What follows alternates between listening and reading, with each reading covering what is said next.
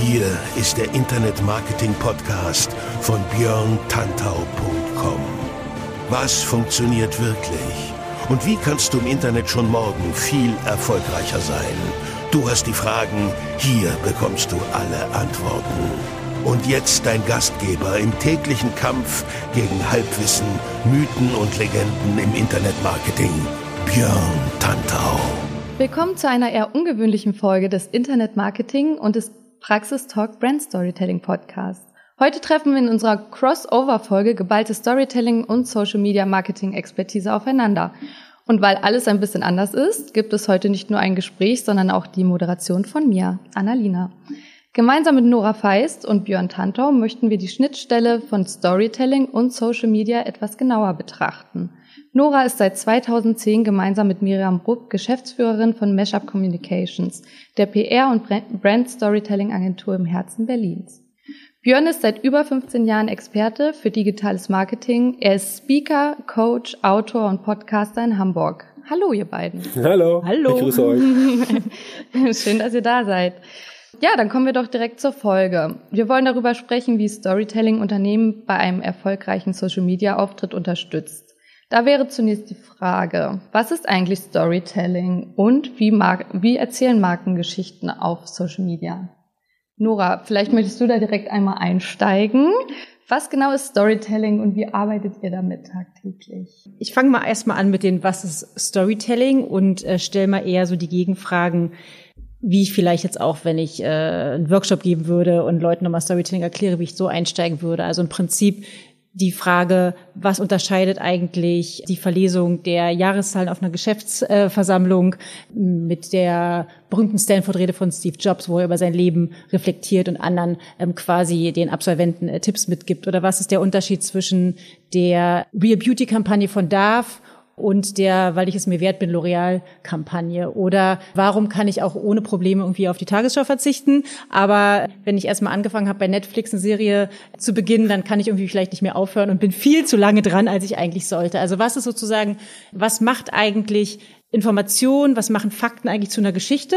Und tatsächlich sind es also weniger die Fakten, sondern die Art der Zubereitung, wie man quasi diese Fakten aufbereitet. Und das macht quasi Storytelling aus. Und dann im nächsten Schritt kann man sich also dann, wenn man überlegt, äh, Storytelling als Unternehmen einzusetzen, äh, muss man eben schauen, wie kann ich also meine Informationen, meine Unternehmensfakten sozusagen so verpacken, dass es eben eine Geschichte wird.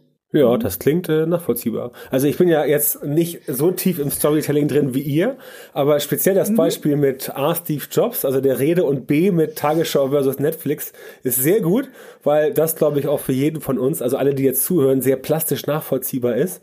Man kennt das ja, ne? Netflix neue Serie, ich gucke mal in die erste Folge rein und wenn sie einen dann catcht, dann sitzt man daher irgendwie bis nachts um drei rum. Das ist mir zuletzt bei Dark passiert. Das war wirklich ganz bitter, bis morgens, ja. um, bis morgens mhm. um vier. Ähm, da wird's auch schon gefährlich. Aber nee, er ist ein super Beispiel und äh, ja, das ist äh, ganz klar ein, ein Faktor, die Leute fesseln und äh, das kriegst du eben nicht hin mit äh, trockenen Quartalszahlen. Das ist völlig richtig, sehe ich genauso. Genau. Was dabei, glaube ich, wichtig ist, ist zu wissen, wie positioniert sich das Unternehmen. Da gibt es ja verschiedene Möglichkeiten. Eine Sache, die in dem Zusammenhang immer genannt wird, ist das Unternehmen als Held. Vielleicht magst du dazu noch mal kurz was sagen? Sehr gerne. Genau. Also im Prinzip, das machen wir ja auch mit unserem Unternehmen, dass wir quasi schauen, wie kann sozusagen das Unternehmen als Held positioniert werden, aber eben auf der anderen Seite auch als Mentor. Also wenn wir uns jetzt die Heldenreise anschauen, diese auch wieder in allen klassischen Formaten wiederzufinden, also sei es jetzt irgendwie Schreck oder Matrix oder Harry Potter oder so weiter. Also jeder, jeder, jede Geschichte basiert quasi auf dieser Heldenreise, die wurde schon vor langer, langer Zeit, 1949, von einem US-amerikanischen Autor und Professor für Mythologie, Joseph Campbell, kreiert. Und die beschreibt quasi diese typische Heldenreise. Also der fängt halt an, lebt in seiner gewohnten Welt und dann kommt er quasi, kommt der Ruf zum Abenteuer. Er weigert sich erstmal, ähm, bevor er dann quasi mit Hilfe des Mentors doch in die Abenteuerwelt geht und dann eben Hürden da irgendwie hat, Feinde hat, äh, natürlich auch Freundschaften schließt und so weiter und dann am Ende nach so einem großen Kampf, ne, meinetwegen in der Höhle des Drachen oder so weiter, dann wieder zurückkehrt in die gewohnte Welt, aber eben mit mehr Wissen oder dem Topf voll Gold oder sonst was. Und das im Prinzip kann man eben auch auf Unternehmen anwenden. Also einfach sich von der Sichtweise erstmal anschauen, was war eigentlich die gewohnte Welt, beispielsweise vom Gründer, was war sein Ruf zum Abenteuer, wer hat ihn dabei unterstützt, ähm, was für Hürden, Herausforderungen und so weiter musste der auch irgendwie ähm, bewältigen. Und das Problem ist aber ganz oft, dass Unternehmen, wenn die von sich erzählen, dann immer nur den letzten Teil beispielsweise erzählen. Mhm. Also wenn ich bei Harry Potter denken würde, genau. der hat genau. jetzt alle Abenteuer überstanden und fährt zurück mit der, mit der Eisenbahn äh, da nach Hause. Und wenn ich nur diesen Part erzählen würde, dann würde jeder denken, wer ist denn das, der denkt, der ist voll der tolle Zauberer. Aber keiner findet den sympathisch. Ich kann also erst einen Menschen, eine Person im Unternehmen oder das Unternehmen selbst sympathisch finden, wenn ich auch weiß, wo der hergekommen ist. Und das macht sozusagen auch schon mal viel aus im Storytelling. Genau, ich nenne ja. das immer das CEO Award Problem. Ja? Firmen ja, präsentieren sich richtig. immer gerne, wenn der CEO irgendwo einen Award bekommen hat wegen Outstanding Achievement oder was weiß ich aber man weiß immer nicht genau, okay, warum denn jetzt? Also die haben Award bekommen, super. Ne? Also wenn ich weiß, hier äh, Brad Pitt kriegt einen Oscar für Once Upon a Time in Hollywood als bester Nebendarsteller, dann weiß ich ja, dass er dafür die Rolle gespielt hat und da wird er ausgezeichnet dafür. Das bleibt bei diesen Filmmeldungen, wenn immer gesagt wird, äh, unser Vorstandsvorsitzender Dr. keine Ahnung hat jetzt den Award von Deutscher Industrieverband Dingsbums bekommen, denke ich mir auch mal so, ja, sieht an der Wand bestimmt geil aus, ne, auf dem, also also die die, die Statue, aber was genau ist denn, was genau steckt denn dahinter? Also warum hat er das bekommen? War das jetzt ein Preis, weil er wirklich jetzt, keine Ahnung, irgendwie Startups geholfen hat oder weil sie einen Fördermitteltopf aufgemacht haben oder hat er sich den gekauft? Weil man Awards sind ja auch leider teilweise käuflich. Ne? Dann sagst du halt, ähm, mhm. ich zahle mal eben hier 5000 Öcken und hast halt so ein Ding an der Wand stehen. Das ist ein wichtiges Thema und äh, das fällt mir halt tatsächlich häufiger auf und ich würde mir wünschen, dass genau das, was du gesagt hast, öfter kommuniziert wird. Denn wenn mit dieser Vorgeschichte sieht es halt deutlich wertvoller aus und diese, diese Auszeichnung an sich wirkt halt so ein bisschen wie, ja, Auszeichnung, zack, bumm. Äh, aber wenn du das Ganze noch vorher weiter ausschmückst, dann glaube ich, ist es vielen Menschen auch viel plastischer darzubringen. Ja, und gerade wenn ich jetzt dann, ja, weil wir ja drüber reden, über Storytelling, also wenn ich daran denke, dann ist es ja, wenn ich die Leute schon vorher abhole. Also wenn ich jetzt schon genau. erzähle, warum ich mich vielleicht auch dafür bewerbe oder ja. dann die Leute mitfiebern lasse, ob ich das Ding auch wirklich gewinne oder ihnen einfach aufzeige, wie ich da hingekommen bin, dann freuen die sich auch für mich. Dann wollen die vielleicht auch dann für mich abstimmen und dann äh, wissen die auch, warum ich jetzt mich nochmal freue, dass ich ein Wort bekommen habe. Aber ich muss die ja vorher irgendwo abgeholt mhm. haben. Als wenn ich ihnen einfach sage, toll, ich habe den gewonnen, alle, ja, okay, mhm. warum? Genau. Ja. Wenn sich also das Unternehmen als Held positionieren will, ist es sehr wichtig, verschiedene Etappen der Heldenreise auch zu kommunizieren. Und in dem Zusammenhang hattest du ja auch den Begriff Mentor schon fallen lassen. Vielleicht kannst du dazu auch noch mal was sagen. Ist das Unternehmen immer der Held oder kann es sich auch ganz anders positionieren? Das Unternehmen kann quasi beides machen. Also es kann einerseits natürlich seine eigene Heldengeschichte erzählen, aber auf der anderen Seite praktisch sich als Mentor darstellen. Und man, also man muss sich praktisch diese ganze Heldengeschichte kann man sich eben auch aus Kundenseite, aus Consumerseite sozusagen anschauen. Also das ist ja auch ganz wichtig. Das Unternehmen muss ja wissen, wie der Kunde tickt was der sich eigentlich wünscht und dementsprechend, wenn man sich also hineinversetzt in den Kunden, was ist eigentlich seine gewohnte Welt auch wieder? Was könnte sein Ruf zum Abenteuer sein? Und wie kann ich als Unternehmen eigentlich quasi als Mentor meinen Kunden bei der Erreichung seiner Ziele unterstützen, dann gehe ich da auch wieder ganz anders ran. Mhm. Ja, das stimmt. Sehe ich genauso. Kann ich jetzt gar nicht mehr viel zu sagen, weil das letztendlich genau das ist, was ich, also ich, ich, ich könnte jetzt noch sagen, ähm, wie der Kunde tickt. Das ist halt, das merke ich ja auch immer wieder in der täglichen Praxis, das ist ja in Social Media so ähnlich, dass die Firmen halt, oder nicht die Firmen, ich sag's mal so, ich will nicht verallgemeinern, dass viele Unternehmen, Unternehmer, Firmen, wie auch immer, einfach nicht vorher nachdenken, sich mal anzugucken, wer ist denn überhaupt die Person, die ich erreichen möchte? Also will ich jetzt die Gießkanne auspacken und mal irgendwas raufkippen und mal gucken, was hängen bleibt? Kann man auch machen, ist meistens teuer. Oder überlege ich mir vorher etwas genauer, wen möchte ich erreichen? Bin ich spezialisiert oder mache ich jetzt alles Mögliche? Und das ist halt genau das, wie der Kunde tickt. Das ist halt super wichtig. Für mich eigentlich eines der wichtigsten ähm, Aspekte, gar nicht weder, also Storytelling, Social Media, aber auch alles andere. Also auch wenn du Suchmaschinenoptimierung machst, musst du eigentlich wissen, wonach sucht denn der potenzielle Kunde, um dann dem der Person auch genau das verkaufen zu können. Insofern habe ich jetzt doch ein bisschen was dazu gesagt, aber ich stimme dir eigentlich hundertprozentig zu. ja, Danke. interessant. Da schließt auch meine nächste Frage eigentlich direkt dran an. Und zwar wäre das, was gutes Storytelling ganz konkret ausmacht. Also gerade in Bezug auf Social Media. Nora, magst du da? Mm, genau, ich gehe nochmal vielleicht nochmal zurück zu den, auch zu den Mentortypen. Also gerade bei Social Media ist es dann ganz wichtig, dass man dann, also wieder auch Storytelling-Theorien, ne? Also man hat quasi, man kreiert dann auch, es ist nicht einfach irgendein Mentor, sondern man kreiert sozusagen auch einen bestimmten Mentortyp. Ja, es ist ja ein Unterschied, ob ich irgendwie als der nah unterwegs bin, der mal ein bisschen witziger ist, ja, oder ob ich irgendwie als der Verteidigung derjenigen unterwegs bin, der irgendwie sich für die, für die Schwachen einsetzt. Ja, das ist ja auch so eine ganz andere Art und Weise, wie ich quasi als Mentor agiere. Also wie ich auch quasi dann in Social Media agiere. Und dann ist es aber auch wichtig, dass man wirklich sich so die sogenannte Brand Voice für sich nochmal entwickelt. Also, dass man dann auch schaut, was für eine Art nah bin ich denn? Ja, also bin ich irgendwie der lustige Clown oder bin ich der traurige Clown oder was auch immer. Also bin ich irgendwie Till Eulenspiegel oder ich weiß gar nicht, was es noch für Nahtypen gibt. So, ne? Also was eigentlich für eine, für eine, ähm, was für einen Zweck habe ich eigentlich? Also möchte ich irgendwie auf meinen Social Media Kanälen möchte ich da irgendwie unterhalten oder möchte ich eigentlich aufklären? Möchte ich irgendwie Leute motivieren, was zu tun? Also das muss mir auch irgendwie klar werden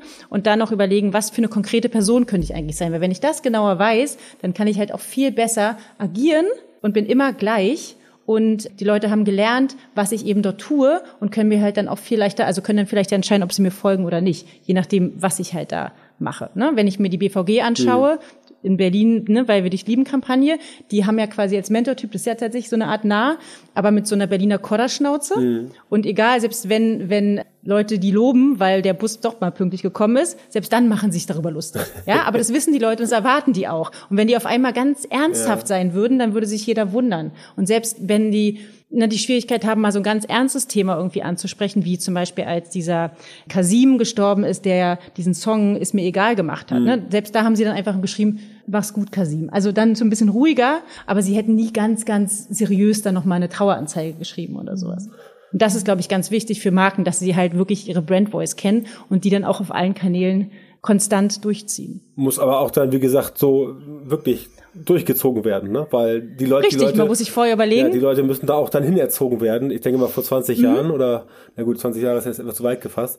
Sagen wir mal vor 15 Jahren, da gab es ja auch schon Facebook und Co., wäre das wahrscheinlich so nicht funktioniert mit der BVG, aber da haben sie auch, ich glaube, die haben sich einfach irgendwann hingesetzt und haben sich gesagt, ja, es ist halt wie es ist und wie können wir das jetzt am besten für uns nutzen? Und letztendlich ist das eigentlich eine extrem clevere Methode, gar nicht erst zu versuchen, sich als etwas darzustellen, was dir eh keiner abkauft, sondern mit dem, was du halt weißt, was man von dir denkt, wenigstens dann noch humoristisch umzugehen. Ja, also sich vorher zu überlegen, was für ein Typ bin ich eigentlich? Genau. Ne, und wie will ich quasi, wie unterstütze ich dann trotzdem meine Kunden? Ja, mhm. die helfen dir ja trotzdem irgendwie. Ja. Aber sie unterhalten die und das Auf ist jeden Fall. Da. Ja. ja. Mhm. ja. Und ihr habt es jetzt auch schon ähm, ein paar Mal ein bisschen angeschnitten, aber ich hätte noch einmal die Frage an dich, Nora, was das erklärte Ziel von Storytelling eigentlich ist. Und vielleicht direkt im Anschluss daran, Björn, kannst du einmal aus deiner Erfahrung berichten, ob es dabei helfen kann, Umsatz zu generieren oder auch Reichweiten aufzubauen? Genau, also Ziele sollten ja auf jeden Fall sein, dass die Zielgruppe eigentlich in den Bann gezogen wird durch Storytelling. Also, dass sie erstmal dran bleibt. Ja, also das heißt, ich muss ja irgendwie schaffen, die erstmal, man nennt es auch im Storytelling wieder so Hook, Hold, Pay Off. Also, dass ich erstmal schaffe, dass sie sich überhaupt mit dem Thema beschäftigt. Ja, das kann ich halt, das muss ich ja irgendwie schaffen, dass sie an diesen bildhaften Haken kommt ähm, und erstmal irgendwie dazu aufgefordert wird, zu mir zu kommen. Und dann natürlich auch dran zu bleiben und ähm, am Ende natürlich aber auch Mehrwert mitzubekommen. Ja, also das heißt, ich erreiche ja irgendwie durch meine Geschichte, wie auch immer, irgendwie kann ich Emotionen irgendwie wecken. Ich kann aber auch Glaubwürdigkeit bei der Zielgruppe erreichen durch Geschichten, als wenn ich jetzt einfach nur platte Marketing-Attitüden irgendwie erzählen würde. Und was eben auch ein Ziel ist, dass ich dann durch die, durch Storytelling halt schaffe, dass die Leute sich mit meinem Unternehmen, mit meinem Produkt identifizieren können. Und auch ganz wichtig, dass ich auch durch diese Brand Voice, durch die Art, wie ich eben Geschichten erzähle, auch ein Alleinstellungsmerkmal aufbaue. Das heißt, ich kann ja, es kann ein Unternehmen oder zwei Unternehmen können genau das gleiche Produkt eigentlich herstellen, aber allein durch die Art der Geschichten, die ich von dem Unternehmen erzähle, habe ich eine ganz andere Sichtweise auf das Unternehmen oder habe dann ein ganz anderes Alleinstellungsmerkmal, wie gesagt. Einfach nur durch die Art der Gründung, wie ich mein Unternehmen führe, warum, was mein Warum auch überhaupt ist, warum ich diese Firma gegründet habe. Also ne, das können halt, ja, gleiches Produkt, aber unterschiedliche Geschichten sein. Genau, die Leute halt an sich binden. Das ist der entscheidende Faktor. Ja. Du hattest gefragt nach Umsatz generieren. Ähm, natürlich sollte das ein Ziel von Storytelling sein, aber halt nicht das primäre Ziel, sondern eher ein sekundäres Ziel, was aber natürlich mit der Aufmerksamkeit und der Reichweite zusammenhängt. Bestes Beispiel BVG. Ich glaube nicht, dass deren primäres Ziel ist, den Umsatz zu steigern, aber das Ziel von denen ist doch, äh, sich selber im Rahmen dessen, wie sie agieren, sympathischer zu machen, dass das Ganze hängen bleibt und dass du halt dann trotzdem auch mit der BVG fährst und auch vielleicht ein anderer Angebot. Es gibt ja auch äh, bei euch in Berlin, glaube ich, jetzt auch so Sammeltaxis von, von, von der BVG und solche Scherze habe ich da irgendwo mhm. gesehen, als ich immer noch nicht da war.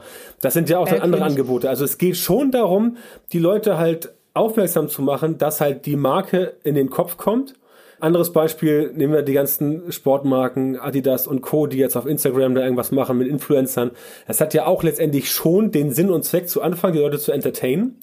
Aber der Grundgedanke ist ja, die Leute zu entertainen, damit sie halt dranbleiben am Thema, sich mit dem Sneaker befassen und sagen, der ist geil, jetzt kaufe ich mir den.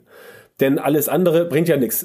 Mein Adidas kann man ja zurückgehen aus der Geschichte, als Adidas damals 1954 die Schuhe gemacht hat für die deutsche Fußballnationalmannschaft.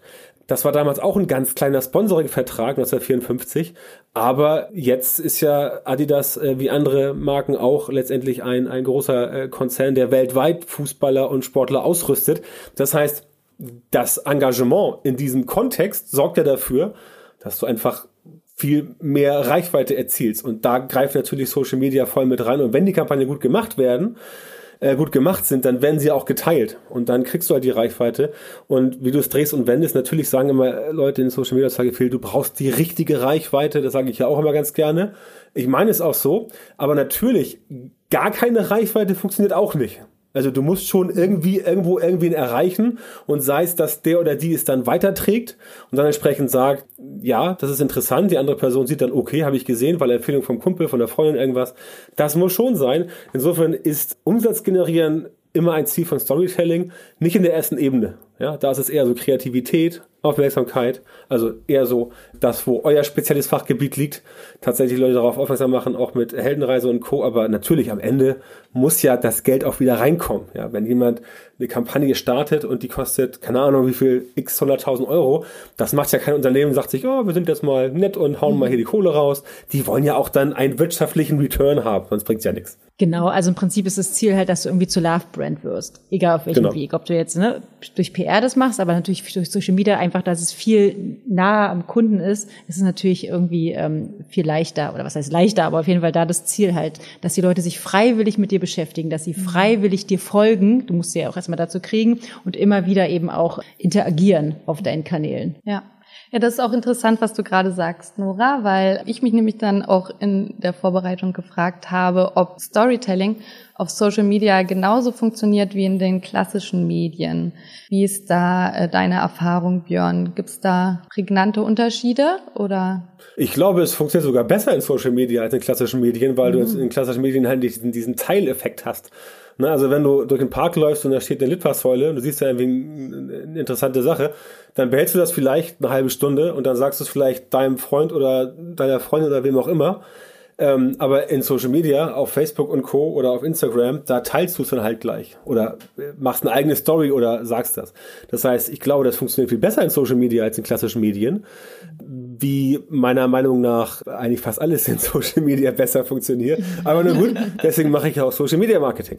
Alles andere wäre auch sinnlos. Nein, es funktioniert in beiden, glaube ich, äh, gut, aber in Social Media noch besser, weil du in Social Media diesen Teilungsfaktor hast. Der einzige Vorteil, den ich den klassischen Medien gebe, ist, dass doch heutzutage immer noch es viele Menschen gibt, die halt dazu neigen, wenn sie etwas gedrucktes sehen, das als hochwertiger zu ähm, bewerten. Und wenn du zum Beispiel eine Storytelling-Kampagne machst, die irgendwie in der großen überregionalen deutschen Tageszeitung erscheint, mit aufwendigen Bildern und sowas, dann kann das, glaube ich, im Kopf vielleicht ein bisschen eher hängen bleiben, beeinflusst dann die Entscheidung des Einzelnen etwas mehr. Ähm, mit Social Media kannst du, glaube ich, einfach die Mengen mehr beeinflussen. Also die, die Leute in der, in der Breite, aber da vielleicht ja, möglicherweise in der Breite etwas stärker, aber dafür vom Intensivitätslevel etwas weniger stark, weil die auch entsprechend dann von der nächsten Story auch wieder abgelenkt sind und dann das sehen und so weiter. Aber insgesamt, äh, denke ich, hat Social Media einen kleinen Vorteil gegenüber den klassischen Medien. Mhm. Ja, ich glaube einfach, dass ich sehe das immer so, dass Storytelling sozusagen wie so das Dach des Hauses Ne? Und dann praktisch so wie PR oder Marketing oder klassische Medien oder Social Media sind sozusagen die Pfeiler und du schaust halt, wie du quasi entsprechend der Kanäle auch die Geschichten aufbereitest. Das kann ja auch eine Website sein, eine Landingpage und so weiter. Ne? Du musst halt gucken, ähm, im besten Falle verzahnst du es im Prinzip. Also dass du eben die Leute auch wieder dann von Social Media wieder zurückführst auf deine Landingpage beispielsweise, wo du die Geschichte natürlich noch viel intensiver hast oder du führst die dann eben von klassischen Medien wieder hin irgendwie zu Social Media. Also dass du das eigentlich so zusammenspielen entstehen lässt. Mhm. Dann wird es eben auch so eine runde Sache, finde ich. Mhm, Denke ich auch. Genau, und im Zuge dessen sind dann bestimmte Kanäle besonders prädestiniert für Storytelling-Content. Also gibt es da Unterschiede bei Facebook, Instagram, Twitter und Co. Nora, was würdest du sagen? Na, ich würde sagen, bestimmte Kanäle, ja, passen auf jeden Fall gerade für Geschichten erzählen besser, wenn ich jetzt zum Beispiel bei, ich weiß nicht, Insta-Stories, ich meine, da ist der Name sozusagen schon drin, da kann ich natürlich irgendwie viel anders eine Geschichte erzählen, als wenn ich es bei Twitter mache. Wobei auch da gibt es einfach Beispiele, wo Leute eben, wenn sie da ja auch eine Art Geschichte aufbauen, also Leute erstmal packen und dann weiter irgendwie ihre Tweets äh, machen, dass sie halt praktisch auch das Storytelling machen können. Grundsätzlich natürlich alles, wo ich irgendwie visuellen Content, wo ich Videos machen kann, ähm, bietet sich natürlich auch ähm, sehr gut für Storytelling an. Ja hängt, glaube ich, primär von Zielgruppe und äh, Umfeld ab. Also völlig richtig, Instagram Stories ist der Titel schon drin. Ich glaube, Storytelling funktioniert auf Instagram besser als auf Twitter, weil die Leute auf Twitter vielleicht zur Zielgruppe passen, aber Twitter mhm. eher so Nachrichtenkanal-Touch hat. Und das hat Instagram halt gar nicht. Instagram hat ja eher so, sagen wir mal so, diesen, ich präsentiere mich jetzt oder irgendwas, äh, auch teilweise etwas ferne Realität so Bling-Bling-Style teilweise, ne? aber auch das wird ja schon wieder besser auf Instagram im Laufe der Zeit.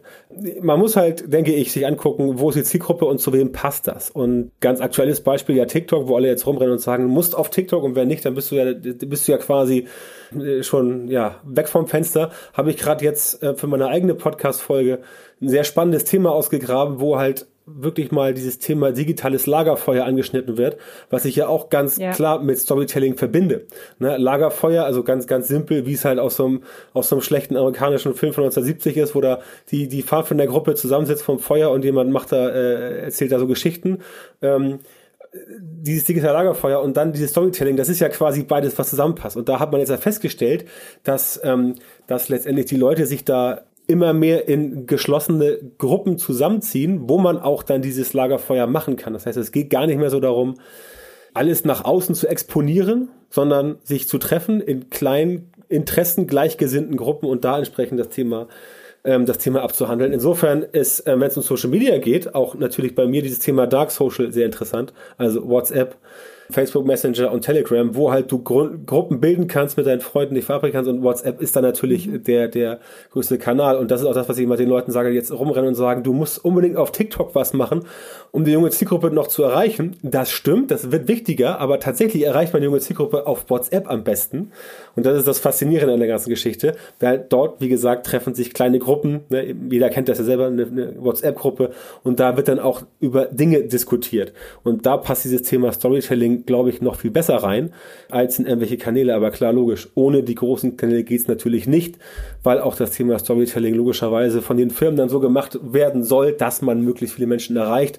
Und ich glaube, so eine WhatsApp-Gruppe ist ja auf 250 Leute beschränkt und das ist vielleicht für ein Umsatz, äh, umsatzorientiertes Unternehmen vielleicht so etwas zu wenig Personen, die man da erreichen könnte.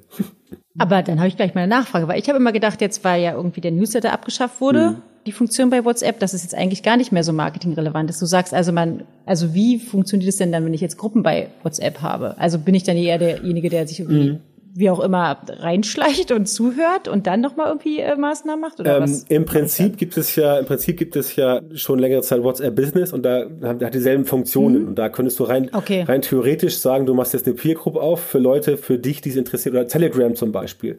Da ist es vielleicht ein bisschen mhm. einfacher. Bei Telegram kannst du richtige Gruppen anlegen mit bis zu 100.000 Leuten.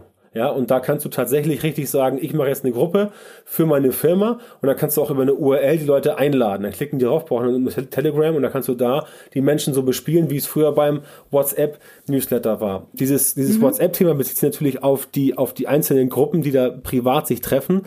Aber klar, natürlich, wenn du es schaffst, solche Gruppen als Firma zu branden, weil du selber in deinem, in deinem äh, WhatsApp-Business-Kanal solche Gruppen aufbaust, dann kannst du natürlich mit einer begrenzten Menge von Leuten in diese Art von Kommunikation treten.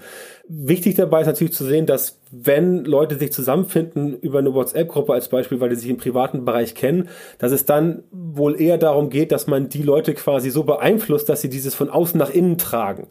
Ja, ja, also es ist jetzt keine, es soll jetzt keine Aufforderung sein für Firmen, dass sie irgendwelche privaten Facebook-Gruppen kapern, äh, äh, WhatsApp-Gruppen kapern. Das geht auch gar nicht. Aber Facebook-Gruppen ist ein anderes schönes Beispiel dafür. Ich weiß, auch die ja. sind sehr im Kommen und sind bei diesem Thema digitales Lagerfeuer ganz vorne mit dabei, weil Facebook dafür auch mittlerweile offensiv Werbung macht, im TV sogar, dass man sich in der Gruppe organisieren soll, wenn man zum Beispiel Hundehalter ist in Hamburg oder Jogger in Berlin oder, oder, oder Weißbierliebhaber in München oder irgendwas, dass man sich trifft. Und das ist halt genau das, wo auch dann dieses Thema Storytelling eher verfängt, weil die Leute ja auch sich selber Geschichten erzählen gegenseitig.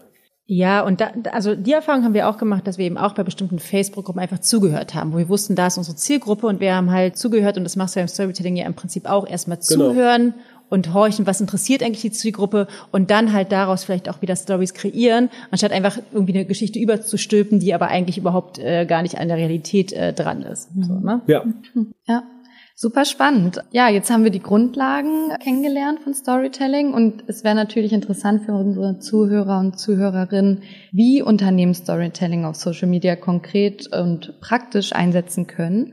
Könnt ihr den Zuhörern dazu vielleicht ein paar Anweisungen und praktische How-Tos liefern? Ich gerade nicht.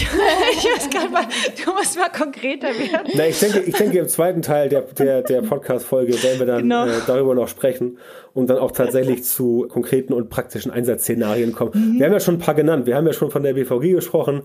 Wir haben von Adidas gesprochen. Ich weiß nicht, in, in, weiß nicht inwiefern ihr jetzt die Shownotes noch verarbeiten wollt, aber äh, können wir gerne auch bei mir reinpacken in die Shownotes. Also die Mhm. Shownotes werden dann entsprechend auch Instagram und BVG drin haben. Ansonsten kann auch jeder sich von denen, die jetzt zuhören, gerne mal einfach googeln. Das sind einfach äh, ja mittlerweile schon Klassiker. Also BVG, glaube ich, BVG, glaube ich, müsste jeder kennen, der irgendwie in den letzten zwei, Ja. drei Jahren mal irgendwas im Bereich Online-Marketing gemacht hat.